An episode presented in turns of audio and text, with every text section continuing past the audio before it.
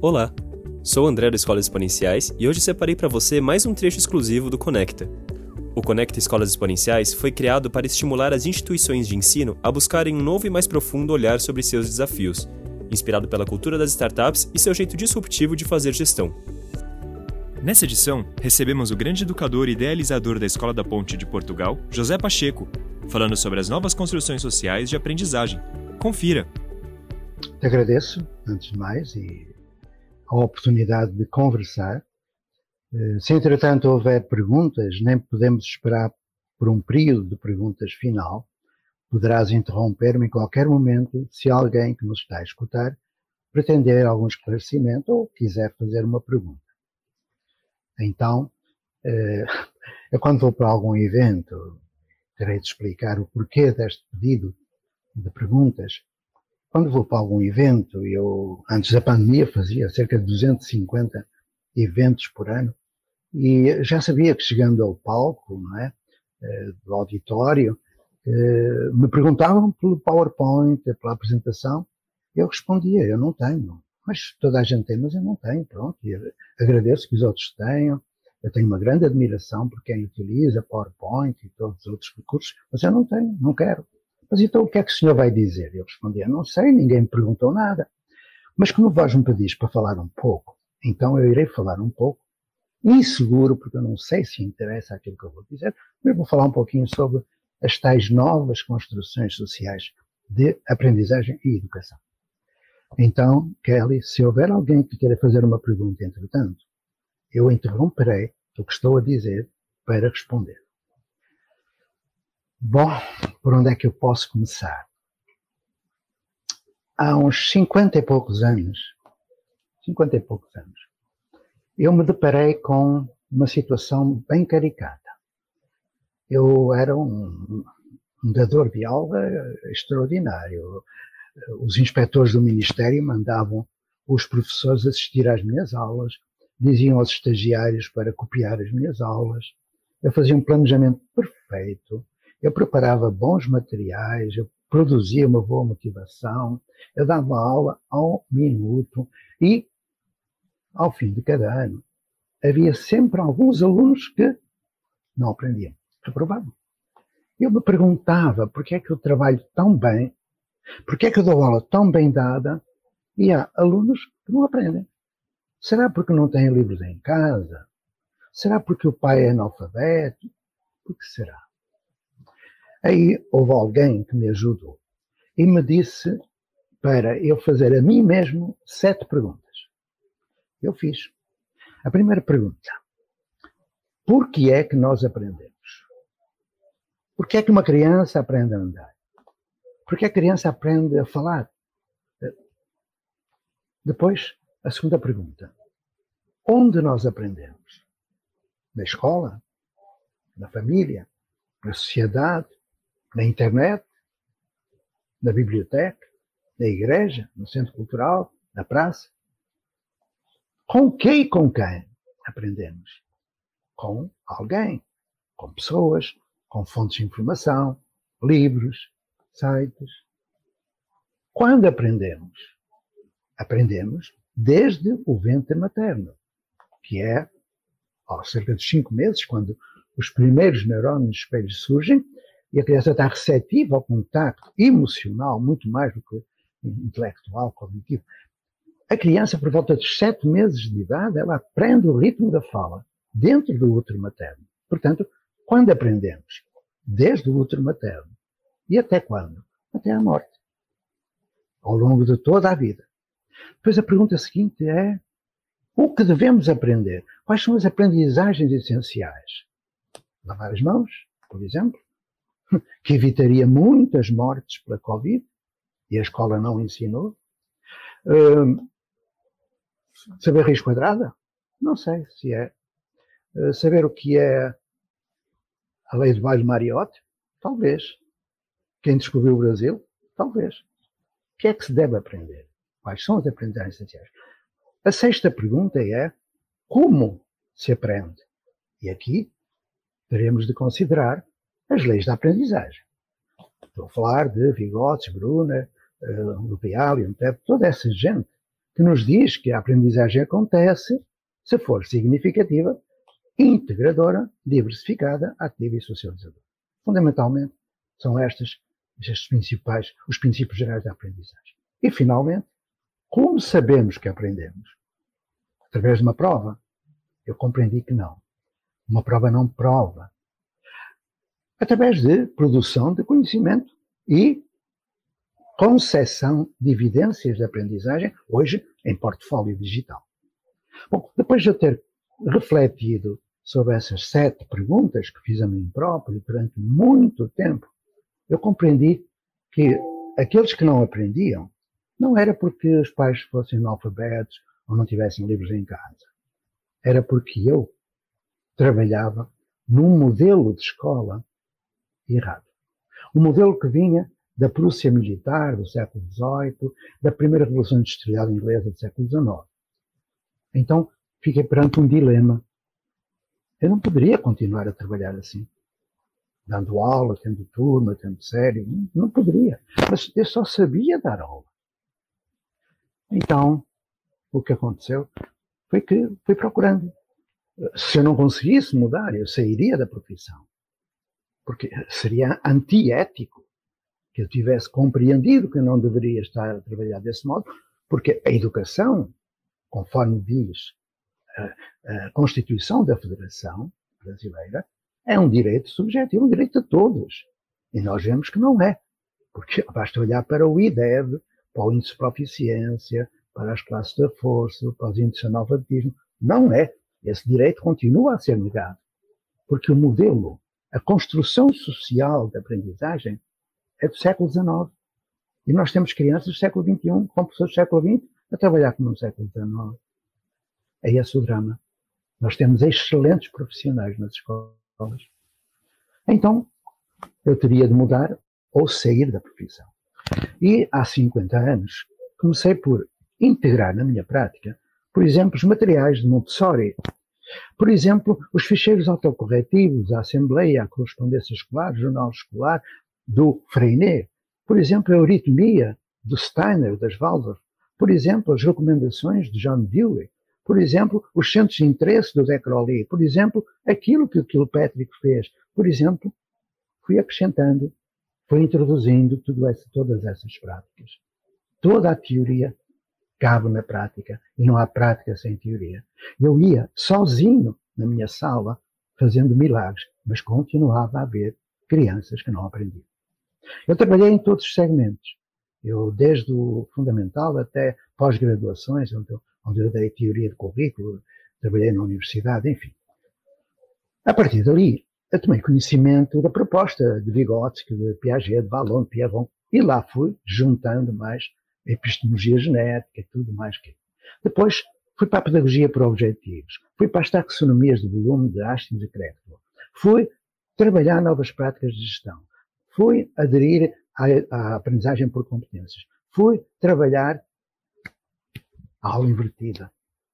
Fui trabalhar o ensino híbrido. Há muito tempo. Não esperei por agora. Uh, o blended learning já existe há muito tempo. Aí fui trabalhar com computador. Criámos plataformas digitais, fizemos trabalho incrível de produção de evidências de aprendizagem, com registro, até que eu me percebi de que tudo isso é importante. Eu vos admiro também por isso, por eh, dar desatenção e espaço à apresentação de propostas de mudança, de dispositivos que são úteis, mas eles só serão úteis numa nova construção social de aprendizagem. Eu explico. Quando eu dava aula, tinha turma, etc. Ah, esqueci-me de dizer que uh, deixei de dar aula, ou melhor, dou aula, mas diferente.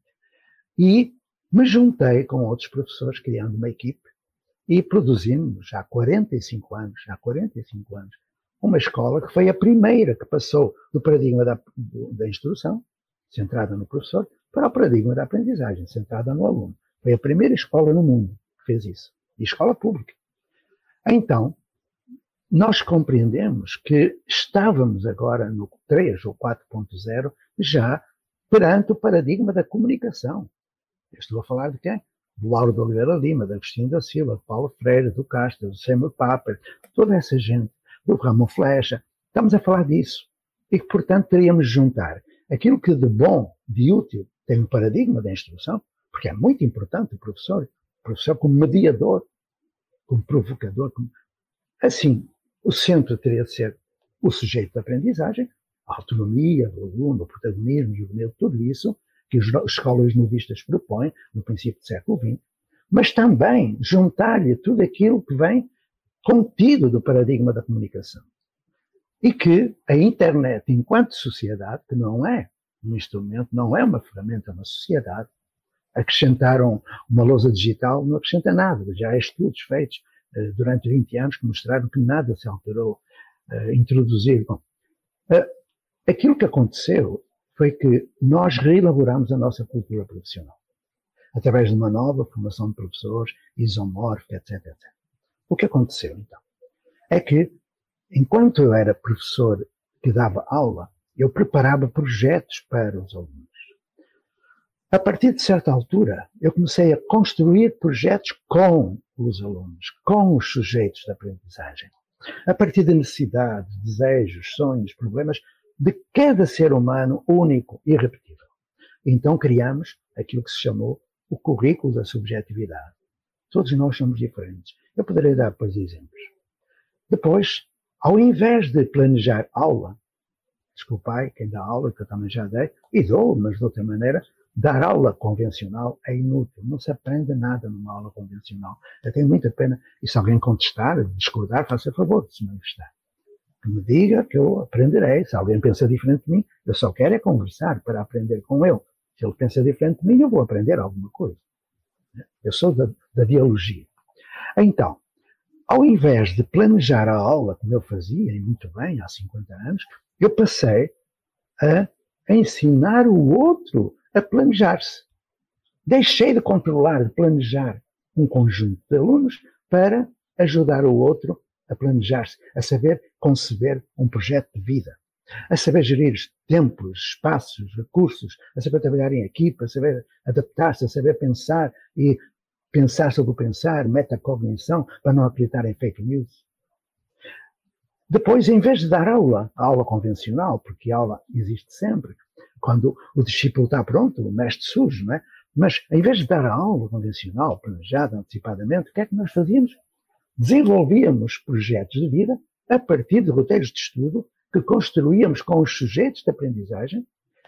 Eu estou a falar de prática. Eu estou a falar de prática que já tem mais de 40 anos. Ok? Uh, roteiros de estudo do, do currículo de subjetividade, do currículo de comunidade e do currículo de consciência planetária ou universal. Eu vou dar três exemplos muito breves, é melhor. Uh, temos ainda 10 minutinhos e, portanto, eh, me corrige se eu estiver errado, mas penso que serão mais uns 5 ou 10 minutos. Eh, mas antes de dar os exemplos, depois juntamos tudo aquilo que havia em termos de desenvolvimento socioemocional, e aí eu teria muito que conversar convosco, talvez possa dar um exemplo, que estou a falar de uma prática, de uma praxis, que é prática com teoria. Ao invés de dar aula, então, construímos roteiros.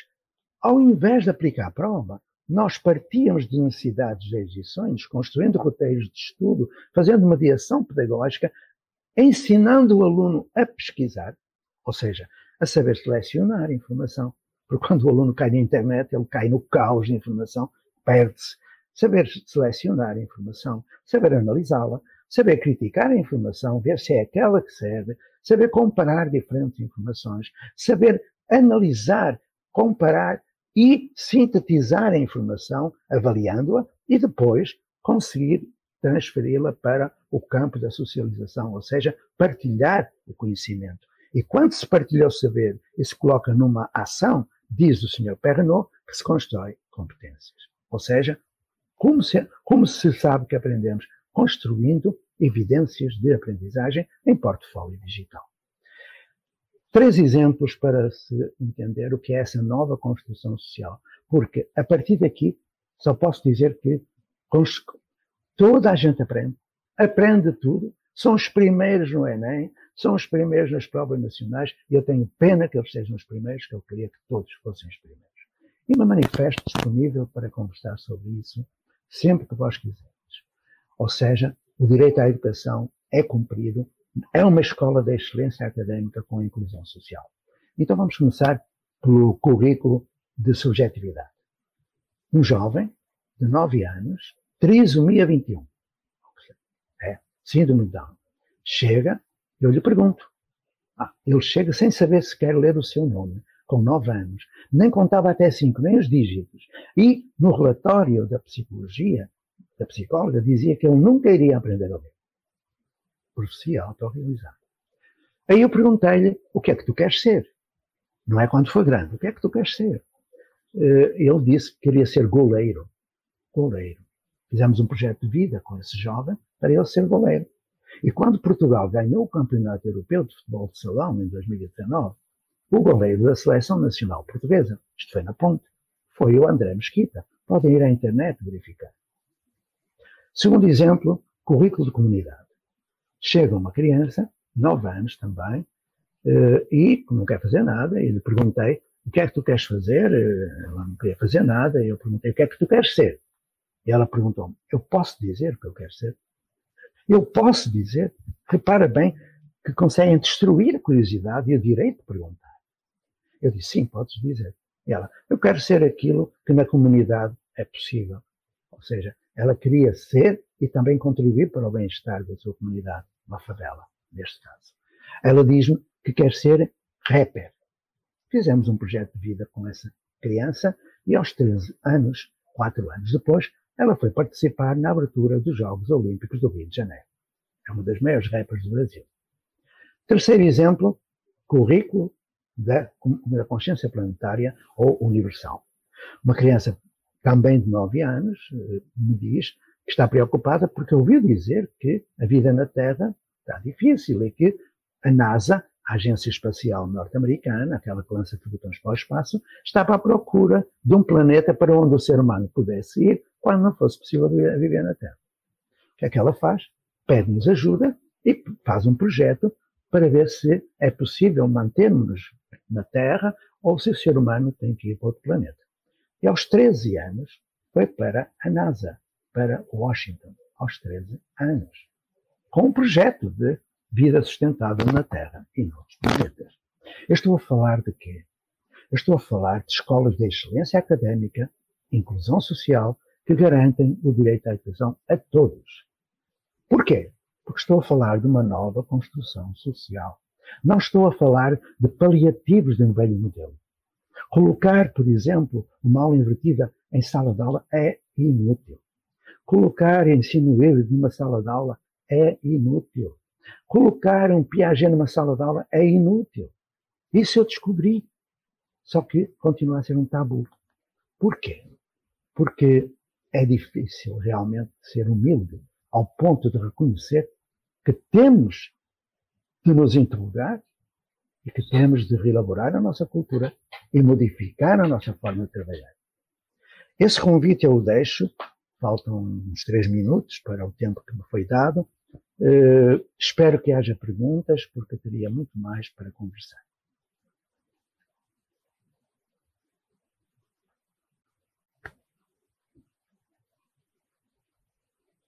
Alô, Kelly, tens o microfone desligado. Olá, agora sim. Isto é histórico, um português dizer a uma brasileira que tem o microfone desligado. Costuma ser né? Olha, eu não sei o que está acontecendo aqui. Eu liberei o microfone, mas por algum motivo ele voltou a fechar. Mal, mas a gente já tem algumas perguntas aqui. É, vou pegar aqui para o senhor, só um minutinho.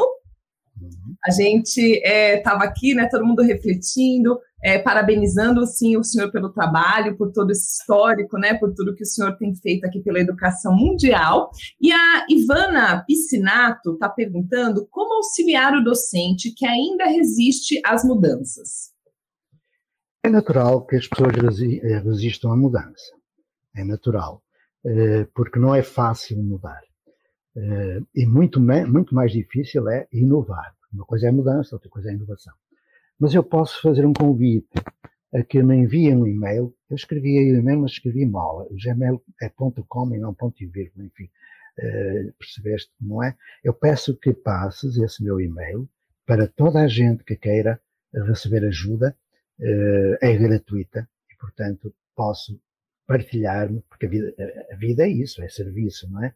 E, portanto, eu posso responder a essa pessoa se me enviar um e-mail, porque tem uns livrinhos que eu escrevi.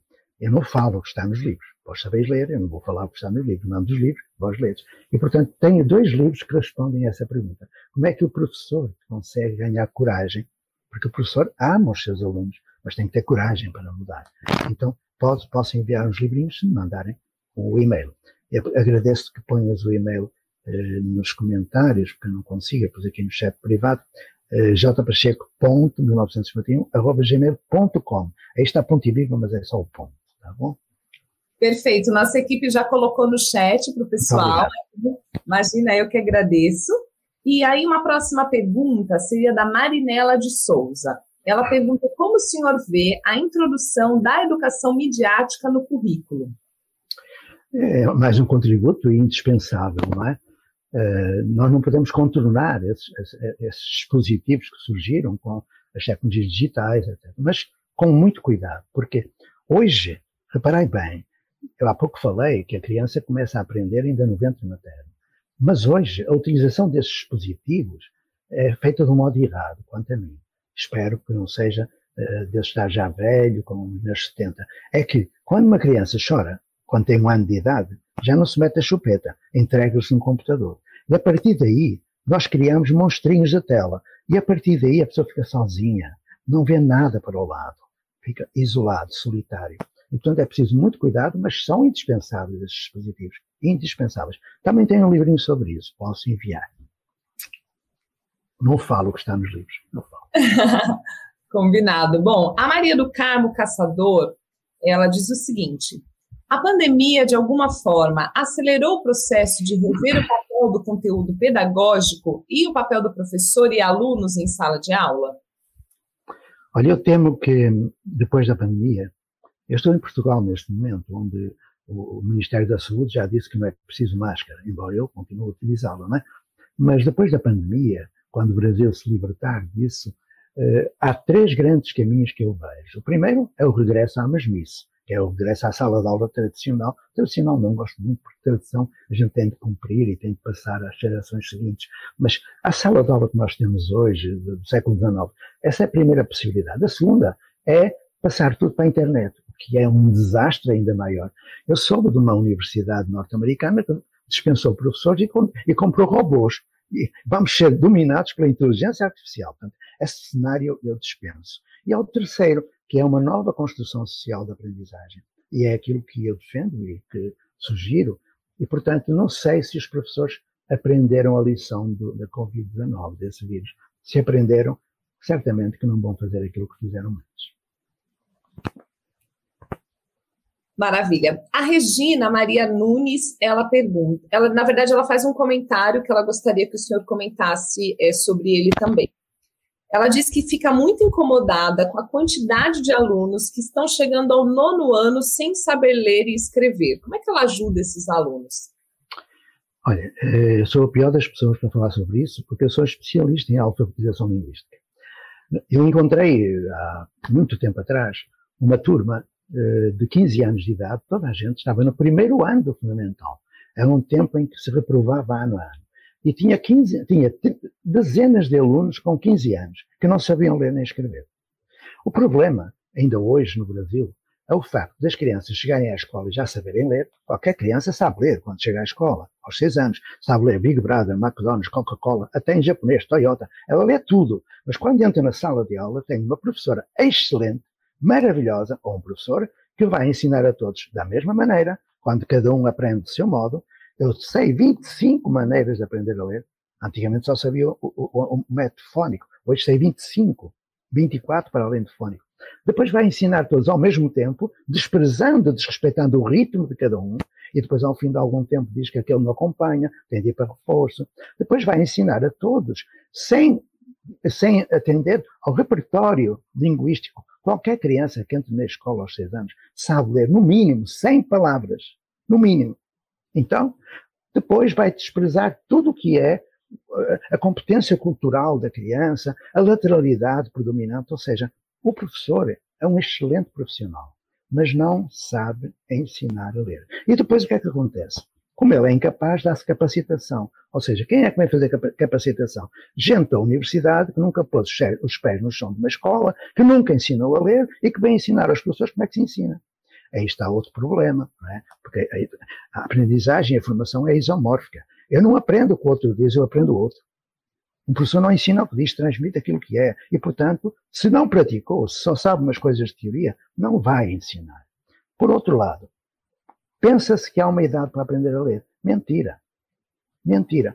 Não há uma idade para aprender a ler. Muito menos fazer seis anos até 31 de março, que é um disparate total. Eu ensinei a ler pessoas de várias idades, quando elas sentiram necessidade, quando me pediram e quando eu lhes perguntei porque é que queriam aprender.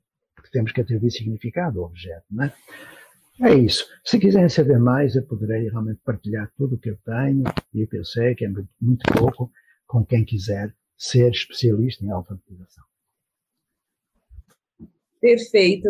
A Adriana Fonseca, ela fala que o senhor deu três exemplos né, de projetos que pareceram um pouco individuais. Ela quer saber como é que ela desenvolve isso num grupo de 30 crianças, por exemplo.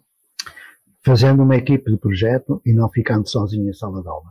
Porque profissão de professor não é solitária, deve ser solidária. Eu compreendi que, tanto sozinho em sala de aula, a, a, ninguém eu poderia responder.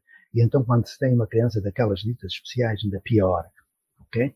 Então, como é que se responde a 30? Olha, eu respondi a 62. A primeira vez que me, que me competi a ser professor, tinha uma turma de 62 alunos.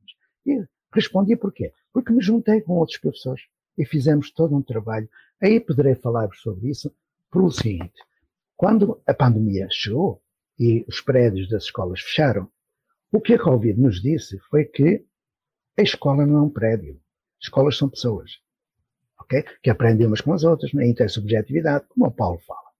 E então, aqueles projetos que eu acompanhava antes não fecharam os prédios da escola, porque estavam organizados em círculos de aprendizagem. Isto não está nos livros. Isto não está ainda nos livros. Porque nunca publiquei teoria sem o calção da prática. Estou a testar. E essa pessoa que agora me pergunta, se quiser participar, estará à vontade, basta que me envie um e-mail e eu coloco em contexto onde ela vai perceber como é que se pode lidar com 30, com 60, com 1000 até. Perfeito. É, uma outra pergunta que apareceu aqui foi do José, também aí seu xará de Recife. Ele disse: se você não fosse professor, qual seria a sua opinião, tentando fazer esse distanciamento, né, sobre a atuação dos professores atuais? Olha, uma atitude de muito respeito. Eu considero os professores, se não mártires, pelo menos heróis. Eh, eu trabalho no chão de escola. Eu não sou do blá blá blá teórico. Eu sou da prática com teoria. Não há prática sem teoria. Aquilo que eu encontro nas escolas brasileiras, por exemplo, são professores desgastados, mal pagos, mal vistos, um estatuto social depreciado e que amam os seus alunos e que querem melhor para eles. Então, só me merece respeito. Só me merece respeito. Eu acredito nos professores.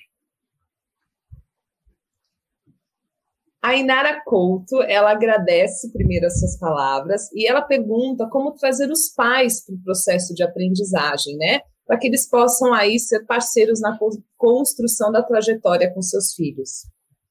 Olha, há 45 anos, quando eu cheguei à ponte, eu perguntei onde é que estão os pais. Porque a ponte, que agora se vê, que é um encanto, quando eu fui para lá, nem banheiro tinha.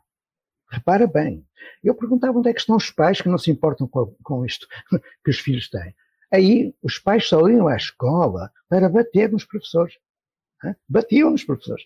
Hoje são os pais que dirigem a escola. A única escola no mundo gerida pelos pais. Repara bem o que aconteceu dá um livro. Eu escrevi quatro livros sobre isso. Se quiserem ler também, vos passarei. Como é que nós tomamos os pais como participantes, ativos, com os seus direitos, é que não se mistura a função, o estatuto de pai é estatuto de pai, o estatuto de professor é estatuto de professor. Eu fui pai e professor de um professor, hein, que agora é professor, tem 45 anos, e eu fui as duas coisas e não as misturei. Uma coisa é a educação familiar, outra é escolar, outra é social. Se isso acontecer, e é o que está na Lei de Diretrizes e Bases, a educação é dever da família, sociedade e Estado, através da escola. Então vamos juntar. Quando nos juntamos, respeitando-nos mutuamente, tudo acontece bem. Agora, quando a escola serve dos pais só para ser úteis em determinados momentos ou para entregar um boletim de informação das notas, isso, isso não vale nada. O que é preciso é transformar o professor em tutor. E isso também está nos livrinhos. Se quiserem, eu ofereço-vos. A Maria do Carmo pergunta em que medida é importante valorizar o conteúdo de vida já dos alunos, aproveitando esses saberes em sala de aula.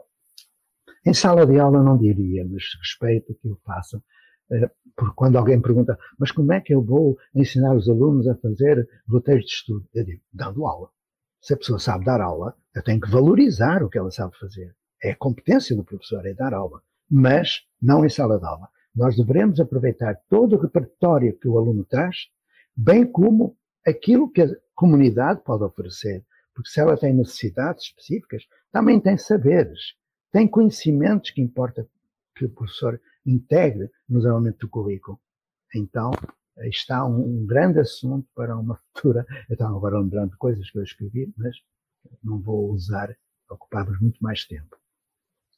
Mais alguma perguntinha? Temos mais três perguntas. A, a Maria do Carmo te, te pede, na verdade, para falar sobre Paulo Freire. Ela queria que o senhor falasse sobre a atualidade do trabalho desse educador brasileiro que está completando 100 anos. Olha, Paulo Freire eh, não está sozinho. Eh, é importante comemorar os 100 anos, e sobretudo em Pernambuco, não é?